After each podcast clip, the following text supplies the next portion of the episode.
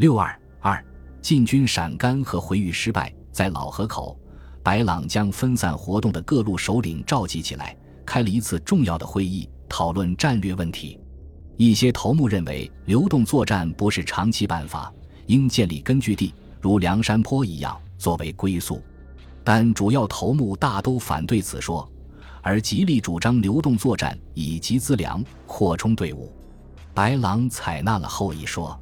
鉴于原政府不断向河南增兵，中原地区不易立足，所以决定避实击虚，伺机入陕。同时，白狼改编了队伍，称公民讨贼军。又称扶汉军，自为中原扶汉军大都督，以李鸿宾为参谋长，正式组织其统帅机构。又将近万人的队伍分编为前、中、后三军，以王生奇为前军总司令，韩世昌为中军总司令，白瞎子为后军总司令。军之下又分队，各队都有自己的队旗。就在这次会议前后，有一些资产阶级革命党人来到白朗军中。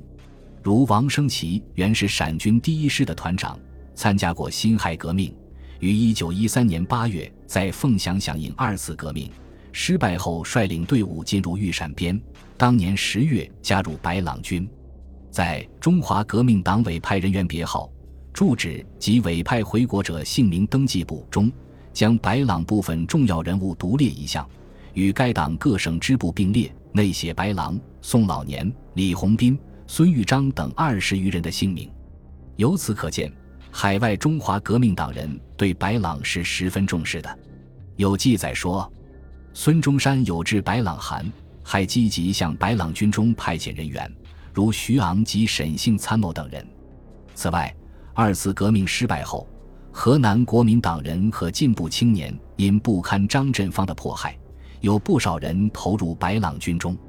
他们不会不给这支农民起义队伍以积极的影响。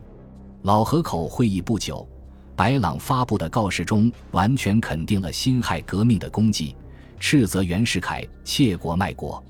告示说：“方兴军权推倒，民权伸张，神明华胄，自是可以自由于法律范围，而不为专制淫威所荼毒。孰料袁世凯狼子野心，以义字为法律，仍欲帝制自为，并除贤士。”重任爪牙，以刀具刺客待有功，以官爵金钱力无耻，库伦割弃而不顾，西藏叛乱而不恤，宗社党隐伏滋慢而不思防治铲除，为日以执党营私，排除异己，离弃兄弟，变更法制，图使耳目为视，摧残无民，该叫满洲尤甚。海内分崩，民不聊生，献媚者乃称为华盛顿，及持论者亦反目为拿破仑。实则吕正心莽，不如其横酷也。朗用时痛心疾首，奋起龙母，纠合豪杰，为民请命，故号称扶汉。这是一篇激动人心的讨袁宣言，可与李烈钧在江西湖口发表的讨袁檄文前后辉映。与一九一三年白朗发布的告示相比，政治水平也有了显著的提高。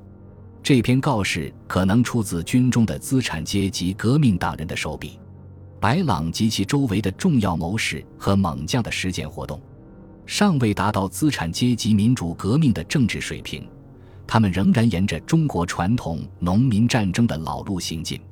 因此，从总体来说，这次起义不是一次在资产阶级革命派领导下的农民革命运动。而是深受时代和资产阶级革命派反元影响的一次就是农民战争。白朗在老河口停留三天，便挥军北上。三月十四日再次攻克入陕西门户京子关，由此进入陕西境内。三月下旬到四月初，接连攻克商南、武关、龙居寨、金丹凤、商县、孝义、金柞水等地。陕西都督张凤会开始认为白朗实力有限，不足错意，事前没有任何防御计划。及至白朗进占商县，张凤会使率兵一旅出防蓝田。他刚到蓝田，就得到白朗攻孝义的消息。孝义一失，西安危险。于是张踉跄回省，坐守危城，不出城门一步，日日向原政府告急，并祈求邻省歇脚。袁世凯急忙任命陆建章为西路剿匪督办，赵替未会办，分别率领北洋第七师和义军由潼关进驻西安。赵替所率义军马步五千，号称北洋精锐，负责尾随白朗军主力。同时，川军第三师师长彭光烈率全师出驻汉中一带。陇东镇守使张行志率陇军五千防守凤翔和宾县各要隘。王汝贤、陈文运和张敬尧各部则分别驻南阳、西川、潼关三地。陕军沿渭河两岸节节驻扎。各军奋进合击，取三面包角之势，重兵劲旅。云集一隅，袁世凯企图一举消灭白朗。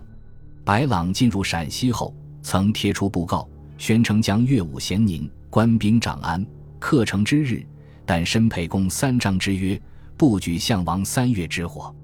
但越过秦岭后，他并没有攻击西安，而成渭南一带空虚。由子午镇附近疾驰西进，席卷户县、周至、荆州至武功前线，势如破竹，无当之者。治理全县附近，与陕军陈树藩旅激战两日，损失近千人，为入陕以来首次恶战。白朗回师袭取永寿和宾县，在宾县又与陈树藩军血战，损失颇大。据说白朗曾痛心地说：“吾率数千之众。”纵横皖鄂豫三省两年之久，从未损好兄弟如此之多。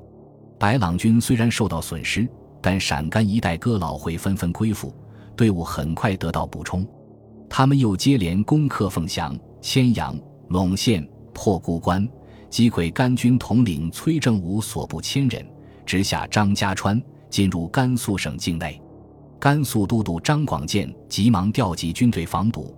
赵替的义军也跟踪而至，白朗军行动迅速，五月三日攻破扶羌、经甘谷，然后直取重镇秦州、金天水。秦州总兵马国仁被击毙。白朗于四日攻占秦州，然后取道辉县南下，企图由此入川，因有川军堵截，便改走城县，转去接州、今武都、文县，企图由闭口入川，因又受到川军阻击，遂西向。于五月二十一日占岷县，二十五日破陶州，岷陶地区回汉藏民杂居。由于白朗不能正确的处理民族关系，遇到了回民的激烈抵抗，兵源、弹药和粮饷都难以补充，军纪开始松弛，抢掠烧杀之事日益增多。白朗军占领城镇，一般只劫官家及身负财物，以洋元现银为主，铜钱纸币弃之不顾。并严禁烧民房，严禁奸淫妇女。如果闻风降服，单似乎将给以欢迎，则往往秋毫无犯。如白朗至武功县时，官吏潜逃，商民杀牛宰猪羊以迎。白朗停留一夜，临行馈以现银数千两。又如白朗至通渭时，城内无兵无械，县令无奈，只得请申民出城欢迎。白朗大喜说。吾所以西来谋大事耳，事之成败，天也，绝不涂炭生灵。遂约束所部居城外，仅带亲信百余人进城，住在高等小学校，并问县令：沿途无煤可购，何燃料之缺也？县令答道：南乡罗家峡有煤矿，特无资本开耳。又问城周围多少里？等等。饭后，白朗至教室看了学生的课本。对其亲随说：“此城小如斗，民贫可怜，不图学生上堪造就，遂捐银二千两，交县令收存，以作买书之用。但是如果城镇抗拒，激怒白朗，则必大掠，祭之以火。”白朗攻占陶州后，据文献记载，城中所有房屋大半已付一具，葬身火窟者不计其数，人民以争欲出城。互相践踏而死者不可计数，各城门积尸高至数尺，城外商店被焚者一伙，然死者则较城内多至数倍。攻取陶州后，白朗原想经敌道突袭兰州腹地，因敌军云集，各口有防，一时无计可施，遂在桃州县署召开军事会议。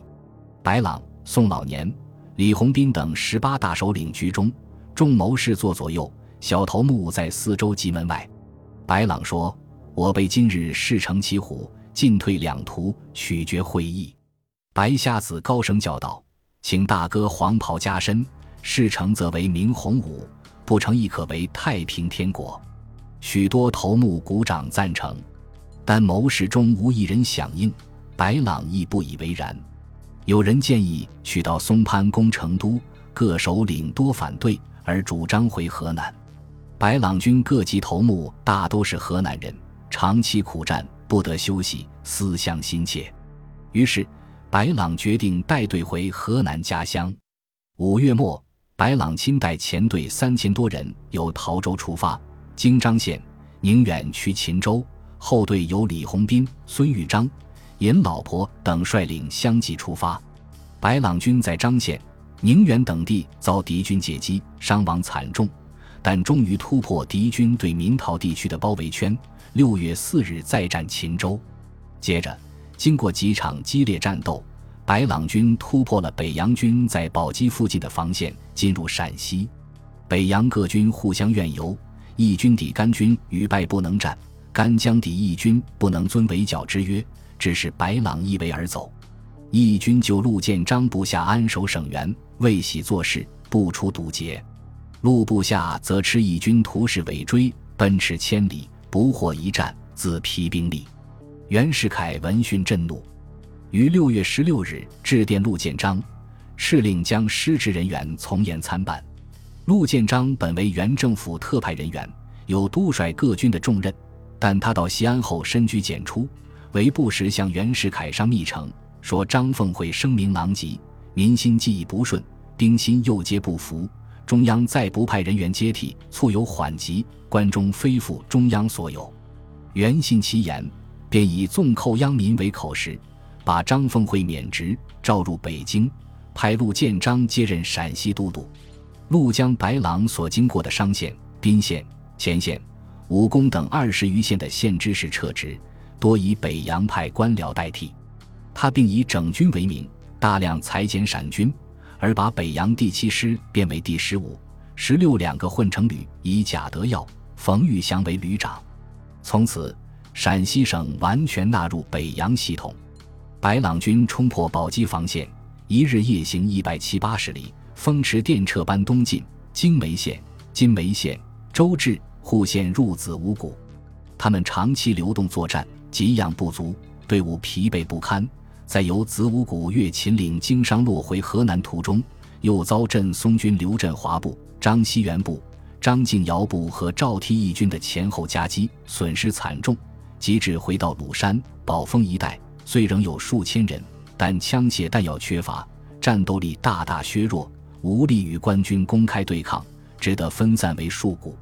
孙玉章领一干人由西平赴邓县一带，尹老婆及李鸿斌之弟等也各带一干人经邓县进入桐柏地区。宋老年带有一千多人往鲁山娘娘山，白朗自领五六百人在平顶山一带活动。